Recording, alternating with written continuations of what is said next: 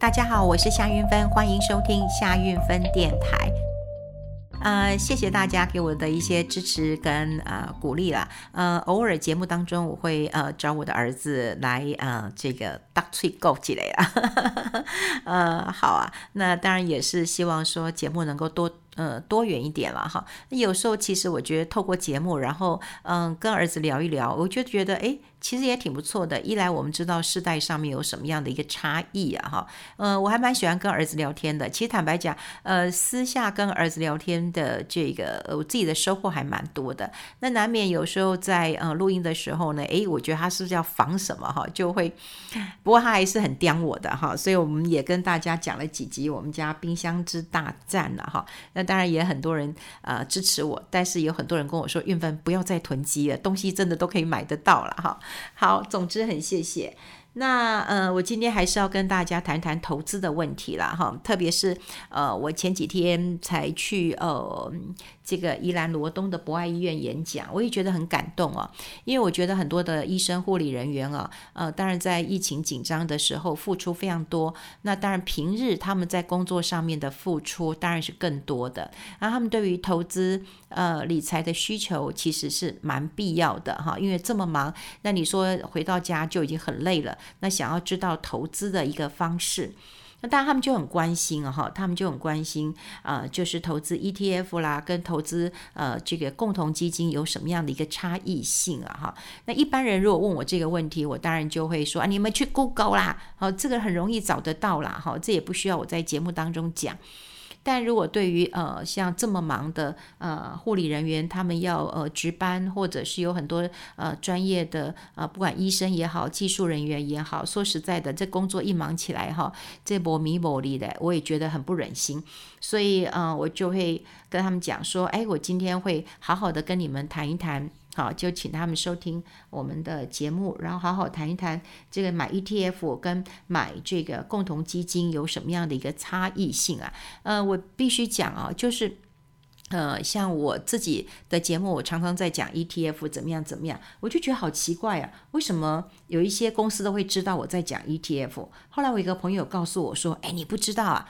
那么现在好像都有一些这个软体啊，他们会搜集。好，收集，只要你提到他们家的 ETF，或你提到他们家的产品，然后就会有这种大概类似机器人这样的一个搜寻的功能，然后就会呃就把你找到，啊找到以后呢，就可以去哦通知好他们公司。我说哇，怎么这么厉害呀？哈，还有这个这么多的一个机器人，然后要这个在网络上捞这样的一个讯息呀。我觉得有些公司很紧张哈，就是好像都不能够说你们家公司有什么状况，就不能够评论吗？不能够说吗？其实很多事情当然有各自的评论哈。我觉得你只要能够讲出你的呃评论、你的说法，我觉得应该都可以都可以接受吧？哦，都可以接受。也许会不爽啊，也许会不爽，但是如果哦，讲的不对，你当然可以不爽。可是如果只是说哦，讲你们公司产品不好，你就会生气，或者是你就要立刻嗯，就是这个这个透过机器人搜寻，然后就要拼命，我觉得大可呃大可不必了哈。那事实上，我过去因为台湾发了太多的 ETF 了，可是很多人真的就像以前我讲过的，大家真的把 ETF 当成是一个呃万灵丹，好，就觉得它是一个傻瓜投资术。我没有说 ETF 不好。我没有说哈，就是 ETF 很好，但是你要知道它好在哪里，不好在哪里呀？不是吗？我们任何一个产品，你都必须要把它搞清楚。所以我在节目当中，我一直希望大家在投资的时候搞清楚商品，这个很重要。当然，我也知道很多人，呃，包括我的制作团队，就跟我说：“韵芬姐，你只要做什么样的题目，哇，你的那个呃收听率就很高。”甚至有人跟我说：“韵芬姐，你你你你自己就有广播节目，你不能够把广播节目剪下来吗？然后剪下来做这个 podcast 的话，天哪，你那节目这么丰富，呃，这个做在 podcast 一定可以领先，走在前面啊！你为什么要这样呃自己在录啊？”我就跟他讲说：“第一个。”我的节目在中广的节目，如果要要露出的话，那第一个要中广的人去做一个剪辑，然后来上到这个啊、这个 Podcast 平台。对，那当然是我的节目。可这整个的智慧财产权的内容是属于中广的嘛，对？所以当然我相信了，我的节目如果啊、能够更精简的啊，因为节目是两个小时的，如果能够更精简的啊，我想剪到频道当边，当然是啊，我觉得是很不错，至少我是很每天认真在啊做节目。不过那要有中广的人。自己去做嘛，好，你这这我就没办法了嘛，这制裁权是属于公司的嘛。但如果我自己做我的夏韵芬电台，那就我自己的嘛，我爱怎么做就怎么做嘛，对，我爱什么时候录就什么时候录嘛，好，我也不需要去剪呃公司的。但我觉得节目我都很认真做，我也希望大家呃都听嘛，哈。那我常常就讲说我不是。哦，就是说一定要博到呃第几名，当然我也希望你们的支持跟肯定啊，才能够 名次再往前面呃跑一些啦。因为我觉得我那么长久在做节目，我当然不是希望大家就是说哦，我我我我报一个名牌，或者是呃我做一个什么让你们哦就知道了，然后你们就去做，然后到最后说啊他骗人，他他没有那么好，我都希望把呃不管是嗯、这个。啊、你投资的一个商品的背后，它到底是一个什么样的一个结构？跟大家讲清楚。我我一直想要做，就是打通大家的任督二脉。我觉得你脑袋清楚之后，你就会做一个选择。所以在我们节目当中，当然，呃，我觉得逻辑观念很重要，哈，比数字还要再重要一点。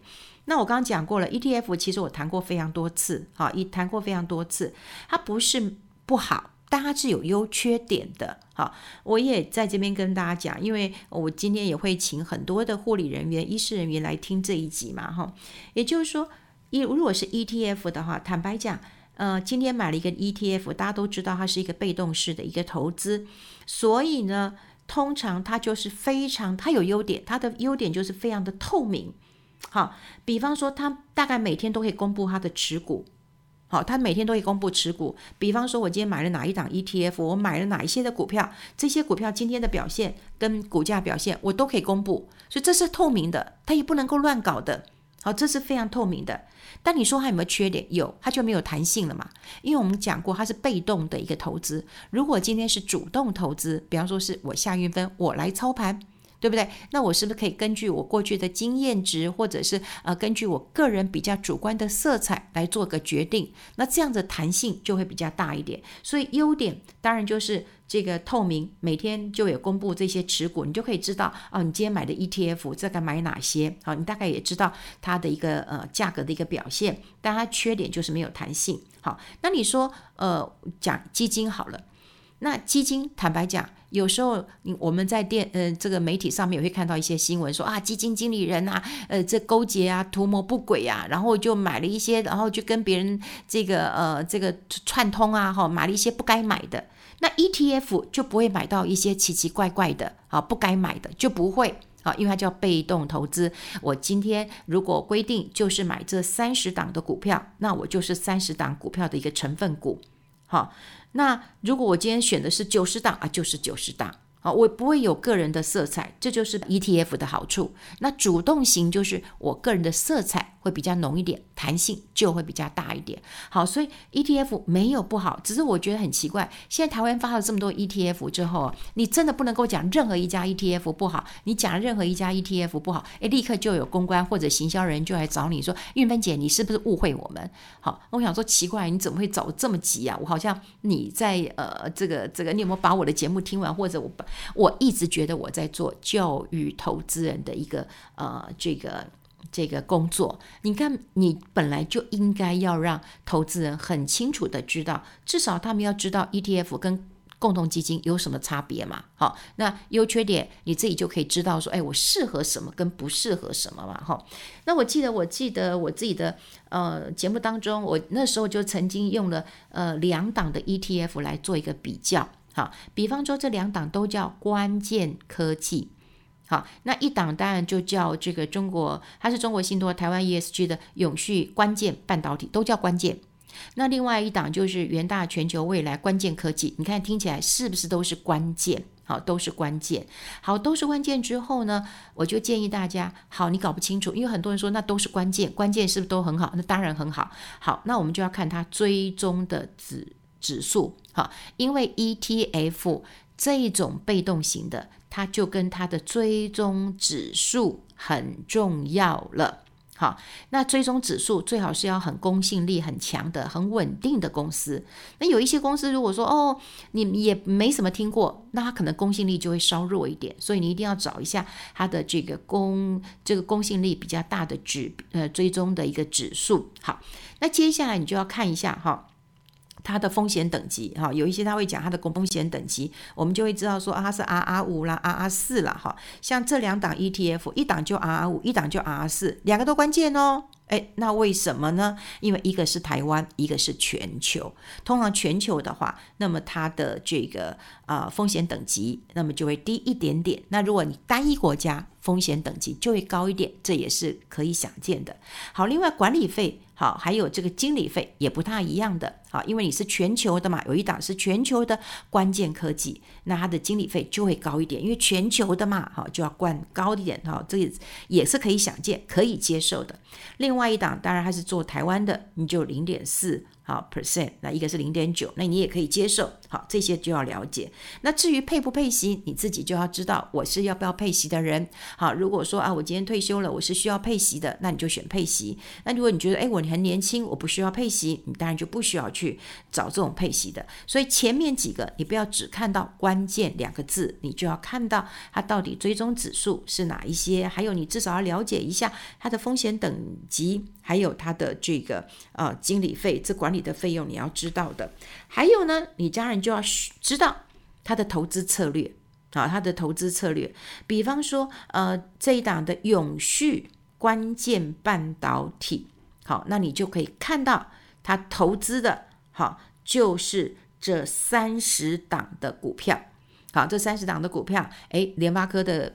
比重很高哦，好，联发科有二十二点八七哦，台积电才十六点九八，好，联电也有十一点二七，矽力 KY 也有六点零七，它的持股明细非常清楚，就这三十档，所以我刚刚讲过了，你买 ETF，它就是每天都会公布了，它很透明啊，它就这些持股了，好，那另外呢，就是如果你买全球的，哈，全球的，你大概也可以知道，比方说全球的这一档关键科技，它第一名就是 Qualcomm。好，你也可以猜得到。那么第第二档呢，是在这个呃 Tokyo。好，那它你就可以拜托大家，只要把这一些它的个股名称，你只要复制去查询一下，你都可以知道。好，那当然它也有联发科，联发科五点七，台积电五点一九。可是我们刚刚讲过，如果你买台湾的话，哇，联发科有二十二点八七，台积电有十六点九八，好，联电有十一点二七。但你买全球的话，联电二点四六。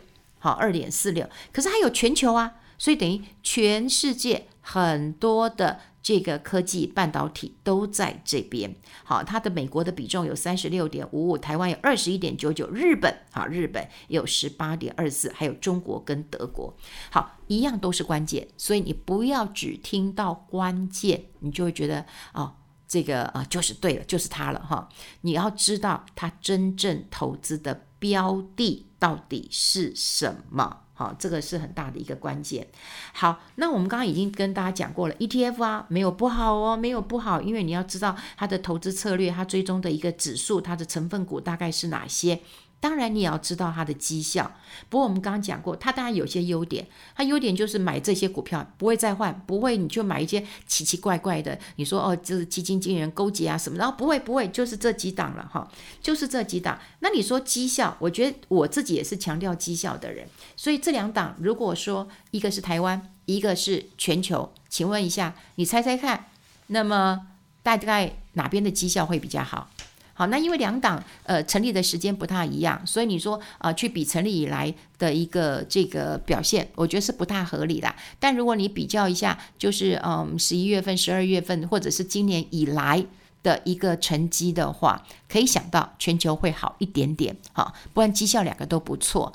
好，那当然 ETF 有它的好处，可是呢，有很多人反对我把 ETF 跟台股的基金。放在一起比较，那我觉得为什么不能够放在一起比较呢？好，为什么不行呢？为什么不行呢？我就觉得很奇怪呀。呃，在这台湾这几呃这一年当中啊，有很多这种主题型的基金。这种主题型的基金其实比较好沟通，哈，比较好沟通，因为我只要告诉你说，我今天买的是科技，我今天买的是关键，我今天买的是金融，我今天买的是呃高股息低波动，好，我今天买的是电动车，我今天买的是未来车，你大概都可以呃从我这样讲，你就可以听得出来我买的标的大概是哪些，好，那这些当然是比较好沟通的，比方说如果我讲了一些。基金，你可能还不知道说哦，那我今天投资的到底到底是哪一些基金了哈？比方说，我今天讲，嗯，这个表现不错，哈，就今年以来表现非常好的，呃，什么星光创新科技基金，或者是统一奔腾基金，这今年以来都涨八十几趴。那你也不知道奔腾是买什么，黑马是买什么，创新科技是买什么，你不知道嘛？好，那如果是 ETF 的话，那或者是主题型的 ETF 的话，我们刚刚讲了很透明，你大概就知道他买的是哪一些了。那呃，台股基金必须要好，必须要这个跟呃 ETF 一起比，反正你买的，我我一直觉得啦，你我今天买的就是我自己的一个绩效为主。好，那为什么我说呃 ETF？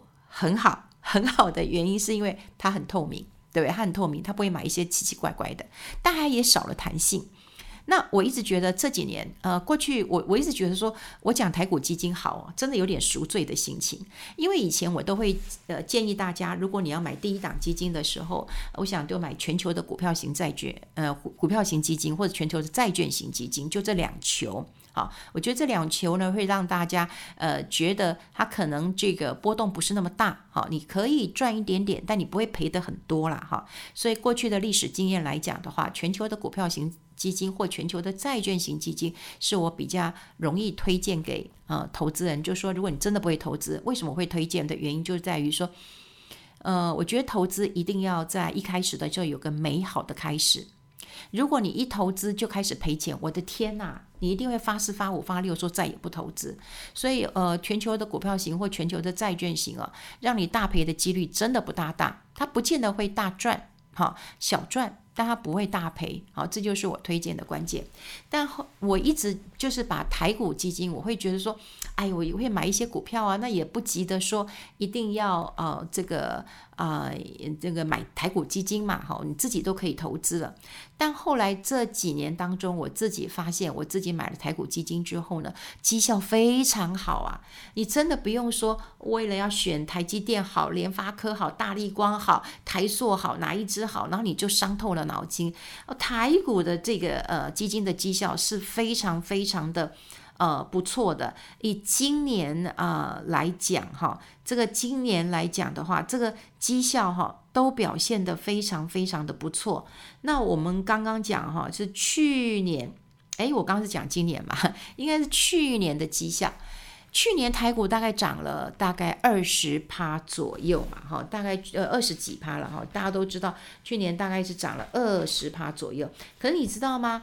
台股的基金动不动就涨个八十趴、七十趴、六十趴，哎，比比皆是啊，真的是比比皆是了哈。那呃，比比皆是，你要看呢、那你就给我绩效嘛。我刚讲了，星光创新八十七点八五。去年哦，整年哦，统一奔腾八十六点一七，统一黑马八十一点八二，星光大三通七十点一三，星光电投六九点三六，野村鸿运基金六九点三，兆丰国际电子基金六七点六一，呃，野村中小基金六七点五二，星光台湾富贵基金六六点四七，去年，呃，安联台湾科技基金六六点二七。好，你看我刚念了十名了，请问一下，你们有听到 ETF 吗？有吗？有吗？大家很爱的零零五零在哪里呢？很爱的零零五六在哪里呢？呃，零零五零零零五六我也没有说不好，我也没有，绝对没有。只是因为如果你真的都不愿意花一点时间去做一些啊、比方说我们刚刚讲过，你 ETF 你至少都要看看追踪指数，你要看看它的绩效，你要看看它的管理费。好，你这些都不想看了，你什么都不想看，你也不想管了。好，那你就去。买那个，那因为台湾好像大家也都只能讲这两档作为一个代表性意义。那事实上，我觉得台湾的基金呃 ETF 也很多，也很多。我跟你讲啊，前十名我刚刚讲都是台股基金，第十二名是富邦台湾中小 A 级动能五十 ETF 基金，六十二点六七。这一档你说也不是零零五零，也不是零零五六，但它的绩效就很好。可是没有人知道啊，没有人知道啊。你说闷不闷呢？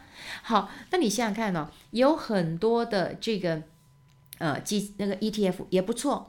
好像有个元大高股息低波动的 ETF 三十二点一二，哦，三十二点一二。你我刚刚讲的大盘不过是涨二十几趴嘛，二十三趴嘛，所以你只要超过二三十趴，你都是超越大盘呐、你超都超越大盘呐、好，但是有很多主题型的，主题型的真的没有那么的好。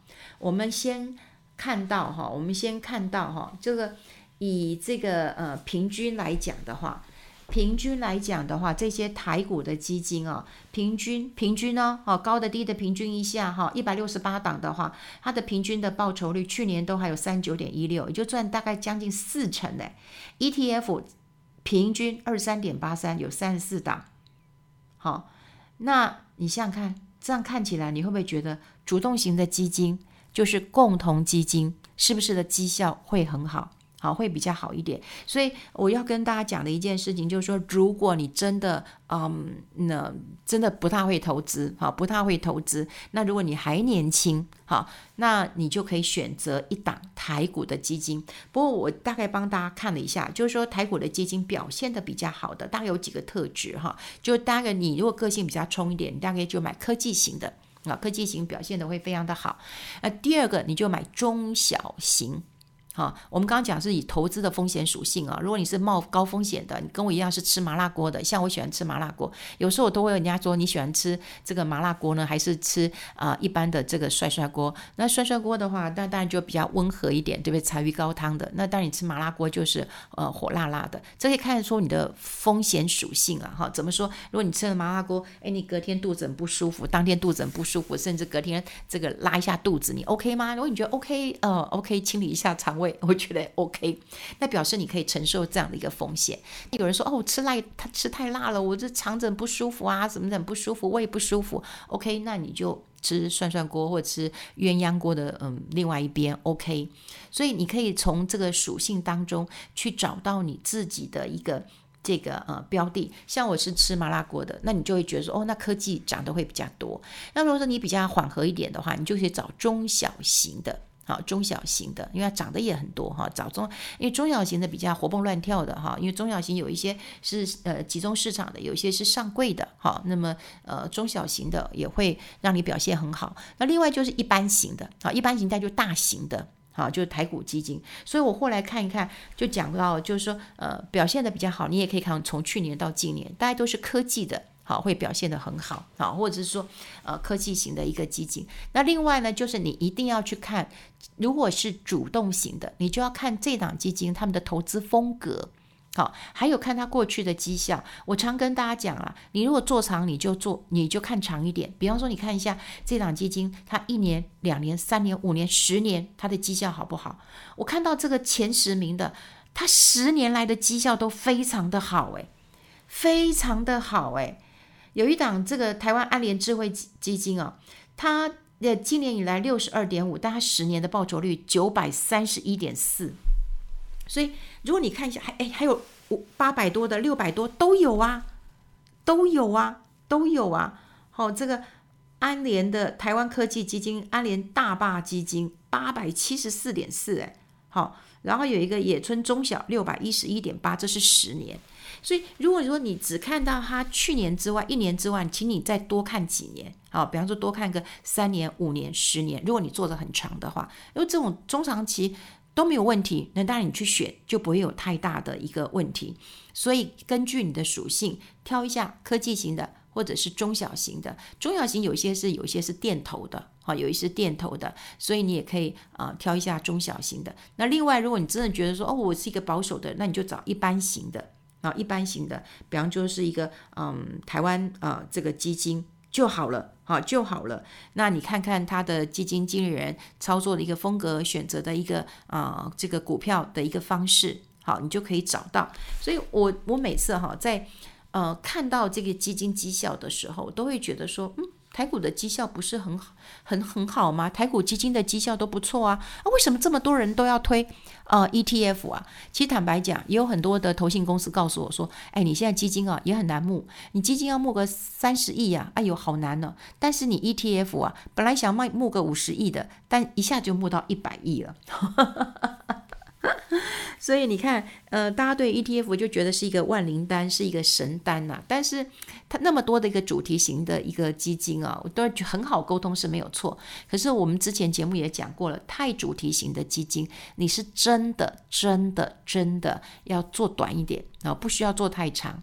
但如果说一个呃台股基金的话，你就可以抱长一点啊，你就可以抱长一点，因为它的弹性大，而基金经理的风格很重要，它操得好。好，这就是它很重要的一个风格了。所以，如果把去年的绩效看一看，对照到今年一一个月以来的一个表现，这些基金看起来都还蛮不错的。所，所以如果你要选一档，呃，这个真的都不会选的话，就选一档台股基金吧。真的，我这几年我也觉得在台股基金上面啊，因为看错了，然后就开始留意到，我每一年都会增加一点台股的基金，绩效真的都还不错。所以也跟大家。来做一个提醒跟呃分享。如果你买的是主题型的，你做短一点；但如果你要长一点的，你还是选择一档呃台股基金去投资，这个很重要。好，今天跟大家分享这边，我们下次再见喽，拜拜。